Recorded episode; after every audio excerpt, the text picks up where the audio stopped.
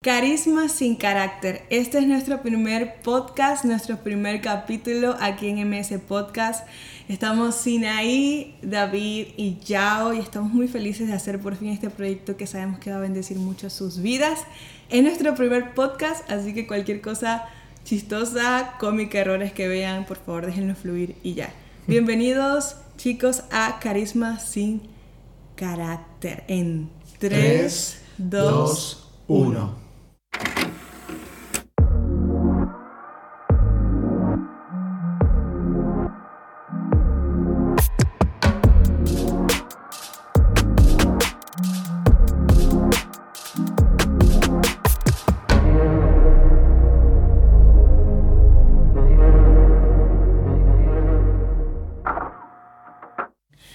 chicos, carisma sin carácter. Este tema es muy fuerte, pero es muy importante tocarlo ahorita, sobre todo para la iglesia, para la juventud, para nosotros como ministros.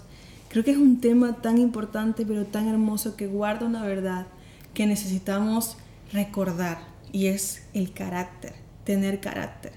Carisma sin carácter, ese es el tema de hoy. Y creo que también esto nos ayuda también a clarificar los conceptos, porque muchas veces tenemos malinterpretaciones de lo que puede significar carisma o lo que puede significar carácter.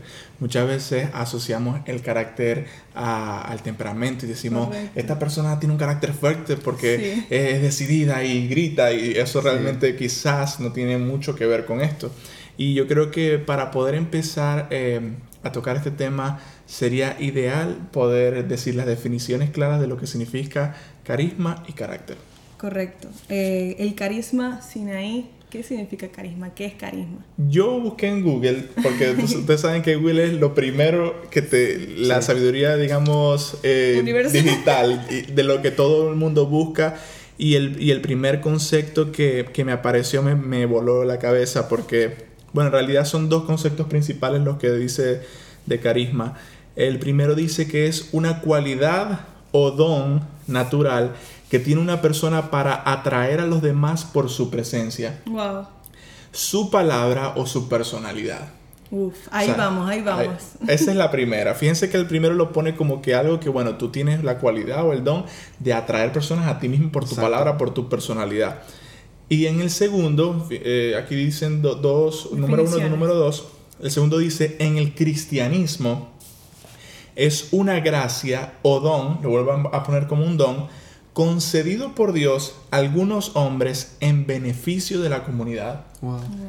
Eh, hay dos contrastes de allí, porque tú podrías decir, bueno, el carisma eh, es eh, evidentemente un don, es algo que recibimos, pero aquí vemos cómo puede ser usado. si es para atraer a los demás, a mí mismo, a mi presencia, a mi personalidad, para ser admirado o para beneficio de la comunidad. Sí, siento que es una definición de algo, pero en polos opuestos. Totalmente. Y bueno, tenemos también el carácter, que también lo googleé por decirlo así, y dice, naturaleza propia de cada cosa que la distingue de las demás. O sea, tiene su particularidad, ¿ok? No se parece a ninguna más porque tiene su esencia, su naturaleza, no, no hay algo repetido. Es algo que define a cada cosa. Y, exacto, y fíjate que algo que me llama mucho la atención es que dice cosa, no es una persona. El carácter no está asociado al ser humano, es decir, yo tengo un carácter fuerte o un carácter débil, no. Es a cosa, es a cualquier cosa, es una naturaleza, como dice allí, de cada cosa. Por ejemplo, el teléfono tiene de alguna forma una naturaleza que lo, caracteriza, lo, hace característico de, diferente a, una tablet o a una computadora porque es, para su función. Y le da honor a la definición de que haya comenzado con naturaleza. Fíjense que habla de naturaleza primero que cualquier cosa. Correcto. Pero no estamos hablando aquí de carácter natural, no estamos hablando de un carácter común, no estamos hablando del carácter de una cosa. Cuando hablamos de carisma sin carácter, estamos hablando del carácter de Cristo. Y ese es el carácter que necesitamos en nuestra vida. Pero ¿qué es el carácter de Cristo? El carácter de Cristo es, tiene que ver todo, tiene que ver con todas las áreas de nuestro ser. En pocas palabras, los frutos del Espíritu. El carácter de Cristo se define en los frutos del Espíritu. ¿Tengo el carácter de Cristo? Si tengo los frutos del Espíritu vivos en mí, los tengo. Y eso es algo importante que necesitamos destacar aquí. Que no estamos buscando cualquier tipo de carácter. No estamos buscando el carácter personal de David porque David tiene su particularidad, Sinai tiene su particularidad, yo también, pero, y cada uno de nosotros, pero el pueblo, la iglesia, los hijos de Dios, necesitamos cada día buscar el carácter de Cristo. Ese es nuestro punto, nuestra Exacto, porque lo más, lo más increíble de eso es que Cristo tenía un carácter balanceado, por eso era fuerte. Es decir, un carácter fuerte es balanceado, ¿ok? Es como equilibrado y ese es el carácter de Cristo.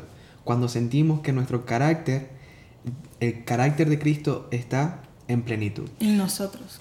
Su naturaleza a través de nosotros. Es como que instintivamente nosotros, eh, cuando nos parecemos a Él, actuamos como Él. Correcto. Y no actuamos, quizás, ahora incluyendo la definición de carisma, no, actuamos, no, no actuamos para nuestro propio beneficio eh, incluyendo nuestro don o nuestra gracia, sino que ahora buscamos que la naturaleza de Cristo actúe a través de nosotros.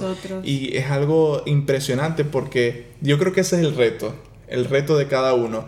Eh, imitar a Cristo, actuar como Cristo, que esa naturaleza, como decías tú, Yao, esos frutos provienen del Espíritu, es algo que no es, no es visible, no es algo de que yo, ah, te, te, lo voy a enseñar, toma aquí, recibe aquí el don de, o el carácter de Cristo, no es algo que se aprende... Eh, que se crea, que se, que se trabaja. Eh, conociéndolo, eh, para poder imitarlo, y es impresionante este tema. Exacto. Y bueno, hoy queríamos hablar acerca de la historia de Sansón. Así es. queríamos basarnos en su historia, creo que todos conocemos la historia de Sansón. Sí, hay algo muy importante que destacar y es que eh, está en la historia de jueces, en el, libro de jueces de capítulo 13 al 16. Y este libro de jueces es, habla de diferentes hombres y mujeres también que fueron levantados por Dios eh, fueron, digamos, los primeros reyes, por decirlo de una forma, o, posiciones de liderazgo dentro del pueblo. Para ese tiempo no habían reyes, sino que habían jueces. Exactamente. Escogidos por Dios. Escogidos por Dios, que Dios eh, de alguna manera ungía o capacitaba para ser la voz de Dios en la tierra. En la tierra. ¿Qué nivel? ¿Qué? responsabilidad porque una posición que wow o sea una de las cualidades de Sansón que más sobresalían era su fuerza Así es. Y él era como un héroe, literalmente era un héroe para la comunidad, era alguien eh, honorable, respetable, y porque también libró muchas guerras, era un, era un, guerrero. Y él tenía un pacto con Dios, eh, por eso es que también otra cosa que se conoce mucho de él es que tenía el cabello largo. Eh, Pero era por ese pacto. Por ese pacto que había hecho con Dios, de no cortarse el cabello mientras sí, servía. En pocas palabras era una persona capacitada, honorable, destacada, que tenía la admiración de las personas. Y no solamente la admiración, tenía la unción. Exactamente. Tenía el llamado. Exacto. Estaba escogido. estaba santificado.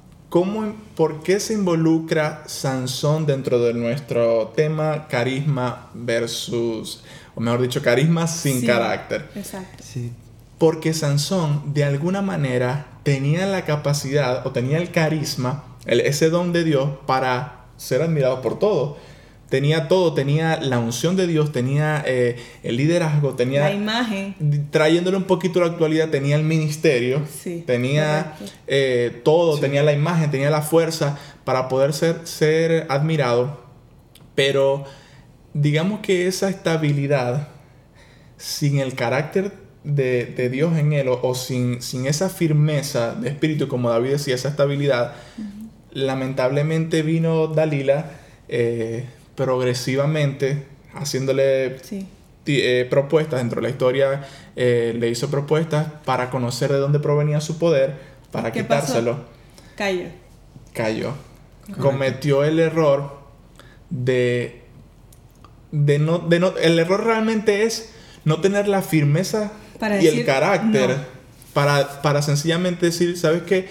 Para mí es más valioso mi eh, llamado, mi, llamado, el parecerme a Dios, el ser la voz de Dios. Fíjate que no era cualquier cosa, era ser la voz de Dios para el pueblo. Exacto, pero eso, antes de llegar a ese punto, viene progresivamente desde antes. O sea, creo que ningún error o, ninguna falta llega de pronto. Así es. Nada viene y de la Por nada. Por casualidad. Ay, caí. No. Viene desde consecutivamente. Algo que se viene trabajando en nuestra alma. Y, y creo que Sansón, sin darse cuenta, se, se como que... ¿Se confió? Se confió o, o, o, empezó a hacer las cosas por sí mismos, sin darse cuenta lamentablemente eh, empezó a llenar como que ese con su propio carisma de que, wow, tengo la posición, tengo todo, soy juez, hablo por Dios y automáticamente lo empezó a hacer por sí mismo. Y es muy, muy, muy fuerte poder ver como una persona con tanta capacidad, con tanto carisma, con un llamado tan poderoso, eh, ver todo lo que él tuvo que vivir. Pero trayendo yo ya más a la actualidad, más a, este tiempo, eh, nosotros como ministerio, como banda, eh, como líderes dentro de la iglesia, creo que muchas veces quizás sin habernos dado cuenta hemos caído en el carisma. Y es un tema que aunque cuesta aceptarlo, creo que es importante recordarlo para saber realmente qué, qué, qué más tenemos que mejorar de nosotros, qué más tenemos que, que, limpiar, qué más tenemos que excavar para que Cristo llegue hasta esas áreas de nuestra vida. Totalmente. Como banda, como ministerio, como líderes, eh, nos vemos en ese lugar. Y voy a poner un ejemplo súper, súper, súper cotidiano. Y creo que todos pasamos por eso. Ministramos en la iglesia, es un mover increíble, Dios se mueve, la gente llora, levanta las manos. Pasa una locura en la iglesia, por decirlo de, de, una forma. Y nos bajamos del altar, nos bajamos del escenario y y las, y las, personas te dicen, wow, Sinaí la rompiste, wow, David, tocaste increíble, wow, sí, es que la nota que llegaste, ah, eres lo máximo. Es lo máximo, de verdad que Dios te usa. Y tú dices, tan bien, Sí, tú también. Y tú dices, oh, bueno, sí, yo, bueno, gracias, sí. Y tú te vas feliz porque dices, lo hice, lo hice, lo hice. Pero ¿qué pasa si no te dicen nada? ¿Qué pasa si nadie te dice la rompiste? ¿Qué pasa si nadie llora ese día? ¿Qué pasa si nadie levanta las manos? ¿Qué pasa si no sucede algo emocionalmente en las personas o no te llega ningún comentario. Entonces Dios no te usó. Yo creo, yo creo que allí está el centro de lo que hacemos y por qué lo hacemos. No sé si a ustedes les ha pasado a David como músico, claro, en tantas áreas de nuestra vida que nos puede pasar, que podemos caer en el carisma dentro de la iglesia y no nos damos cuenta. Claro, totalmente. A veces en la posición por lo menos de los músicos, eh, vemos que las personas están tocadas, vemos que las personas están quebrantadas y uno dice, ok, necesito actuar de alguna manera porque, puedo, o sea, necesito verme también eh, incluido en lo que está pasando y a veces lo hacemos para vernos de una manera. De, de alguna manera. Es, muy, y, y, o, o, un músico que, no sé, quiere destacar, hace algo más eh, y sonó wow, increíble y entonces uno espera la aprobación de los demás. Sí. Y, y ese es, es, como que involuntariamente, sin darnos cuenta, nos sucede. ¿Por qué? Porque de alguna manera eso está ahí como involucrado. Pero... Pensamos que podemos controlar el mover de Dios. ese, eso es lo peor, porque yo, yo, yo digo, no está mal que dentro de, de, del mover de adoración o de predicación la gente llore, eh, la gente eh, grite, es una expresión. No estamos, hablando de eso. no está mal, pero ¿qué pasa cuando yo desde arriba, como ministro, como alguien que está dando algo, piensa que ya creé un método para crear eso? Porque entonces la demanda de la gente, eh, por, lo, menos a nosotros como Montesanto nos ha pasado, nos invitan a lugares... Voy a dar un paréntesis, esto, esto, esto no estaba preparado, pero ¿te acuerdas una vez que fuimos a un lugar y, y, la persona que nos llevó dijo, bueno, yo los traje aquí. sí, ya, ya, ya se lo acabas de decir. Yo los traje aquí, espero que, que, que, que, cumplan las expectativas. No, ya va. Perdón, arruiné el chiste. no arruinó. Ah, no, pero dale, seguí, yo se lo de decir. Yo los traje aquí, eh, los traje, les pagué todo para que puedan estar aquí, servirnos. Yo cumplí sus expectativas, espero que ustedes cumplan las mías. ¡Wow! ¡Qué increíble! Yo me acuerdo, y nos dijo... y, y ya Nosotros como que... No, yo no, quedé mal, yo quedé como que... ¿ah? Lo, lo más a mí hasta risa me dio.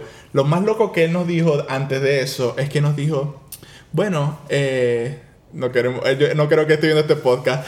Él nos dijo como que, bueno, la verdad es que para este evento iba a asistir Marcos Brunet, iba a asistir, a, asistir Cristín de Clario, eh, pero, bueno. por esto, por asuntos aquellos no pudieron venir. Eh, y nos dijo, después nos dijo lo que ya dijo, usted, eh, nosotros estamos cumpliendo sus expectativas, espero que ustedes cumplan las nuestras. Es más, hasta yo pensé que eran chistes, por eso yo me reí, pero después todo el mundo estaba así y yo dije sí. y entonces colocan una demanda sobre nosotros. Yo me acuerdo que cayó un peso sobre mí Y una vez me puse a pensar, ok, ¿cuáles son las expectativas del pastor? ¿Cuáles son las expectativas del pastor? ¿Cuáles son Porque vemos el resultado de las reuniones de adoración que hacemos, como que la gente llore, como que la gente grite, como que, suceda, como que suceda algo espiritual, cuando más bien ya yo sé cómo hacerlo. Yo, yo sé que mientras yo canto más alto y las palabras que tengo que usar para que alguien llore, ¿De qué manera? imponerte manos, entonces yo creo mi método que, realmente... No estamos, jugando ni imponer manos ni nada de eso, sino... Sí, ya, ya eso creo que quedó claro, pero más que todo es el hecho de que internamente,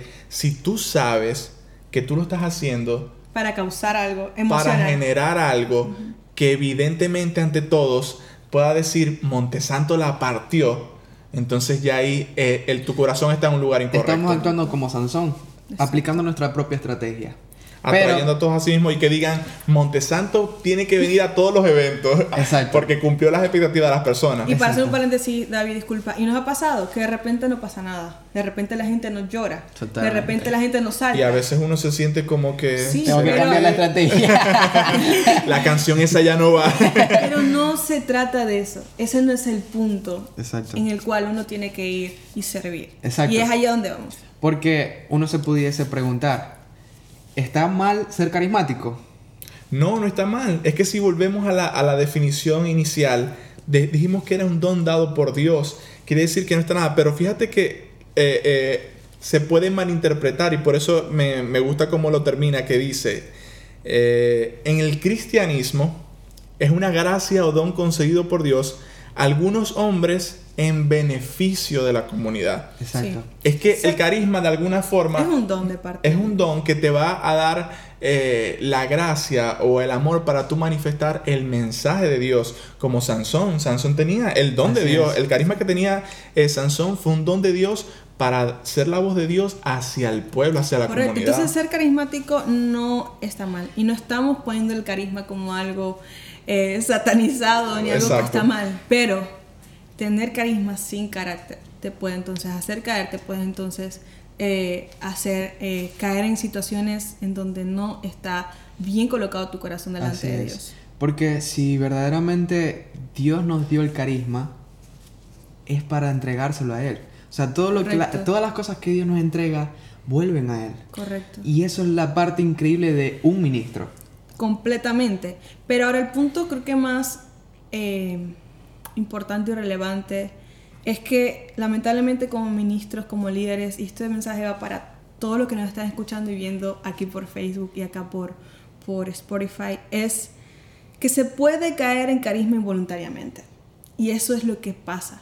No nos damos cuenta. ¿Por qué no, no, no nos damos cuenta? Porque muchas veces lo imitamos muchas veces lo hacemos por imposición, que fue como nos pasó a nosotros con este señor que nos dijo, cumpla nuestras expectativas, fue una imposición sobre nosotros, fue una carga. Y también por tradición. Vemos a gente que, que, que, a, a, personas que admiramos, vemos a personas cercanas en nuestra iglesia, vemos a nuestros hermanos haciendo cosas y muchas veces lo hacemos por tradición, por imitación. Entramos como en una tradición cultural, ya sea en nuestra iglesia, en nuestra comunidad, y comenzamos a hacer cosas que vemos que le resultan a otros, las aplicamos nosotros sin darnos cuenta y nos hacen estar en este mover carismático.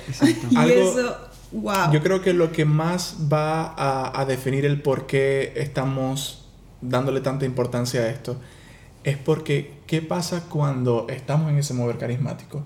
Porque de alguna manera se disfruta. Podemos eh, sentir que sucedió algo. Yo, mucha gente sí, fuimos y, estuvo glorioso el servicio, pero cuando vamos a casa, cuando estamos solos. Si no hay fruto de eso, si, no, si tú cantaste, si tú gritaste, si tú eh, levantaste las manos, te, eh, sucedieron, se movieron tus emociones, lloraste, pero llegaste a tu casa y, el carácter de Cristo no fue formado en ti. Si no fue impartido ese, ese carácter de Cristo, si no, si, no, si no fuiste retado a decir, sabes que yo voy a cambiar esto de mi vida y al día siguiente tú caminas de una forma diferente, entonces ahí es donde tú logras identificar que vale más la pena el hecho de no caer en emocionalismo, en, en carisma, sino más bien, sabes que yo quiero tener la firmeza del carácter de Cristo en mí por encima de que, de que, de que me quiera yo mover mis emociones, de por encima de que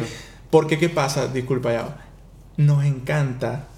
El ser humano es muy tangible, le gusta lo tangible, lo visible. El hecho de que no, yo lloré y porque yo lloré, y yo sé que algo pasó, algo pasó y somos medio místicos también. El hecho de que no, yo sé que algo dentro de mí, no sé qué, porque lo digo por experiencia propia. Dije, yo sentí, eh, eh, muchas veces hemos sentido la presencia de Dios que está trabajando en cosas en nosotros, pero no sabemos que está trabajando. Correcto. Y seguimos arrastrando las mismas debilidades y seguimos arrastrando las mismas. Pero qué diferente es cuando el carácter de Cristo te confronta y te dice, en mi naturaleza, tú no eres rencoroso. ah, te confronta, te, tú, wow, eso no te va, de repente no te va a hacer llorar o te va a levantar las manos, pero si te confronta y dice, tú eh, debes perdonar más, tú debes ser más dadivoso, qué sé yo, cualquier cantidad de... sí, cualquier cantidad de, frutos que necesitamos hacer crecer en nosotros. Y ese es, ese tiene que ser el fin de un llamado por Dios, de un hijo llamado por Dios. Ese tiene que ser el fin de un ministro. Ese tiene que ser el fin de un líder. Ese tiene que ser el fin de un servidor de Dios. Totalmente. Que el fruto de, lo, que, los, que los frutos del Espíritu, el fruto del Espíritu, el carácter de Cristo sea impartido en cada persona en que tú puedas dar algo.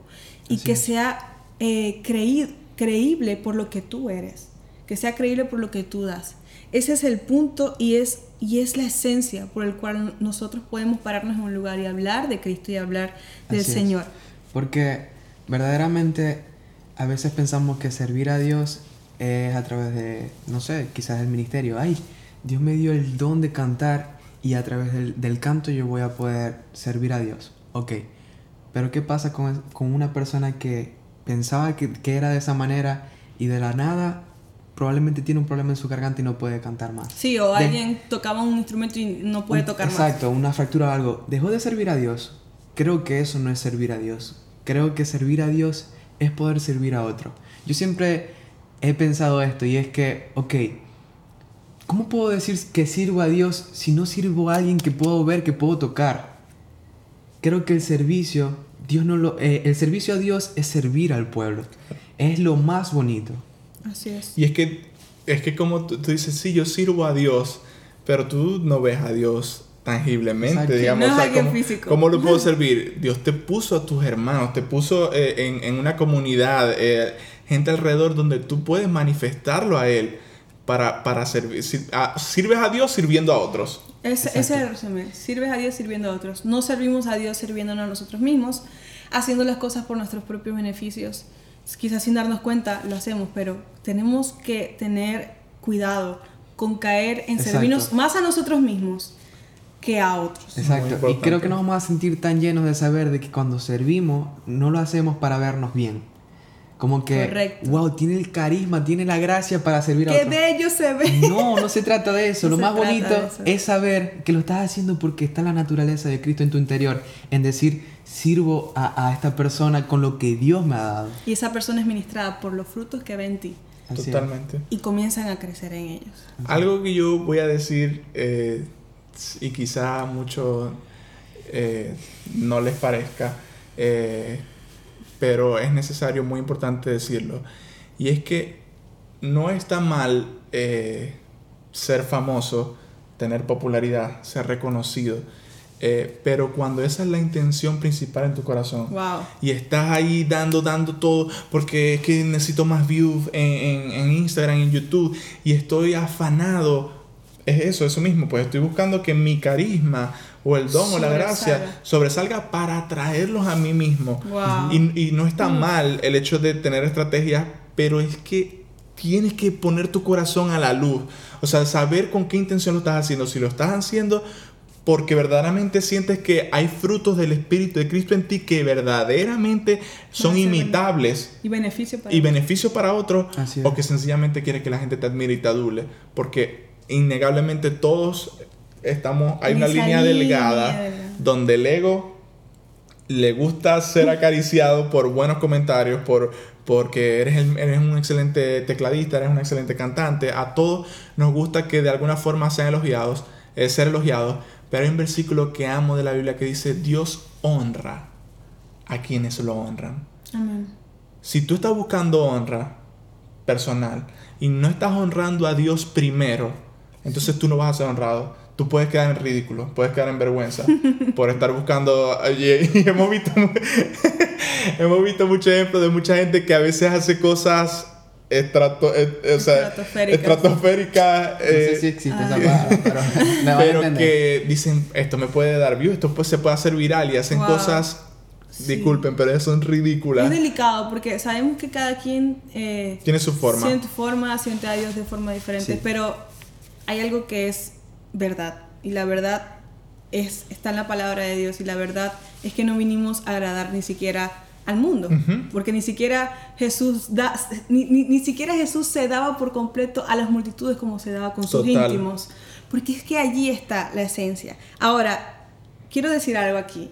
Y es una frase que anotamos cuando estábamos platicando acerca de todo esto. Y dice, la popularidad te da fama, pero la credibilidad muestra el carácter de Cristo, muestra a Cristo. Amén. Y, quiero, y quiero que, que, atesoremos esta frase para nuestra vida, para todos los ministerios que nos estén viendo y escuchando, para todos eh, los ministerios que sueñen con mostrar a Cristo, y no solamente buscar fama. La popularidad puede dar fama, puede dar un buen renombre, puede hacerte ver muy bien, puede hacerte lucir muy bien. Pero la credibilidad de quién tú eres, de quién es tu ministerio, la credibilidad de lo que tú muestras, muestra es a Cristo. Y nosotros fuimos llamados fue por Cristo, fue por nuestro Padre. Esa es nuestra realidad. Y ahí es donde tenemos que estar fundamentados y parados. Este mensaje va para todos los ministerios que estén en progreso, que estén eh, buscando ese, ese, ese, llamado, ese lugar, ese, ese, esa palabra. Esta es una base que va a cuidar su corazón de una manera demasiado poderosa. Y es una verdad que el Señor nos está ministrando, nos sigue ministrando hoy en día. Hoy nos sigue ministrando porque quizás hemos caído también en carisma, hemos caído quizás en eso. Pero hoy el Señor nos está hablando, nos está diciendo, hay una verdad que va más allá de la fama, va va más allá de los views, va más allá de cómo se ven es mostrar quién soy yo. Es lo único que va a hacer cambiar a las personas al carácter de Cristo, que el fruto del Espíritu sea en ellos. Entonces, para concluir, ¿cómo podríamos darle, ya yo creo que hablamos eh, y fuimos muy explícitos y, todos los ejemplos que dimos creo que dieron en el clavo, pero si algo puede quedarse en el corazón, eh, para aplicarlo literalmente en el corazón de todas las personas que nos ven y nos escuchan, ¿cuál podría ser esa conclusión? Sí, bueno, creo que lo más importante que hemos, eh, ha sido revelado, ¿no? Es que verdaderamente estemos atentos, estemos atentos, estemos precavidos y verdaderamente identificar que ese carácter y esa naturaleza de Dios está en nuestro interior. Porque esto es un error tan sutil que como lo hemos dicho, no nos damos cuenta. Y es el carisma lo que se interpone para aceptar el carácter de Cristo. Cuando somos nosotros mismos, no aceptamos que el carácter de Cristo es lo que necesitamos.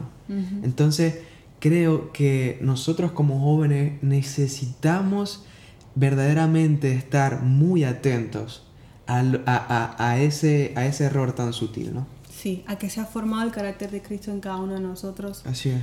Ese es nuestra meta, ese, ese es el mensaje por el cual estamos aquí y esperamos de todo corazón de que haya bendecido sus vidas este podcast. Estamos muy felices de poder lograrlo porque tenemos mucho que compartir con todos ustedes. Déjenos acá en los comentarios qué otro tema quieren que compartamos en los próximos capítulos. Y esto es un tema que Dios sigue ministrando a nuestra vida.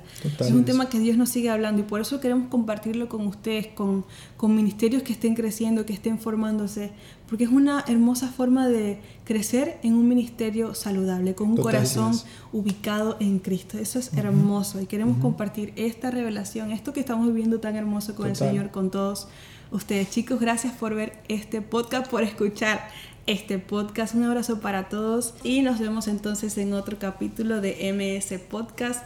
Besos para todos y hasta un próximo capítulo. Bye. Bye.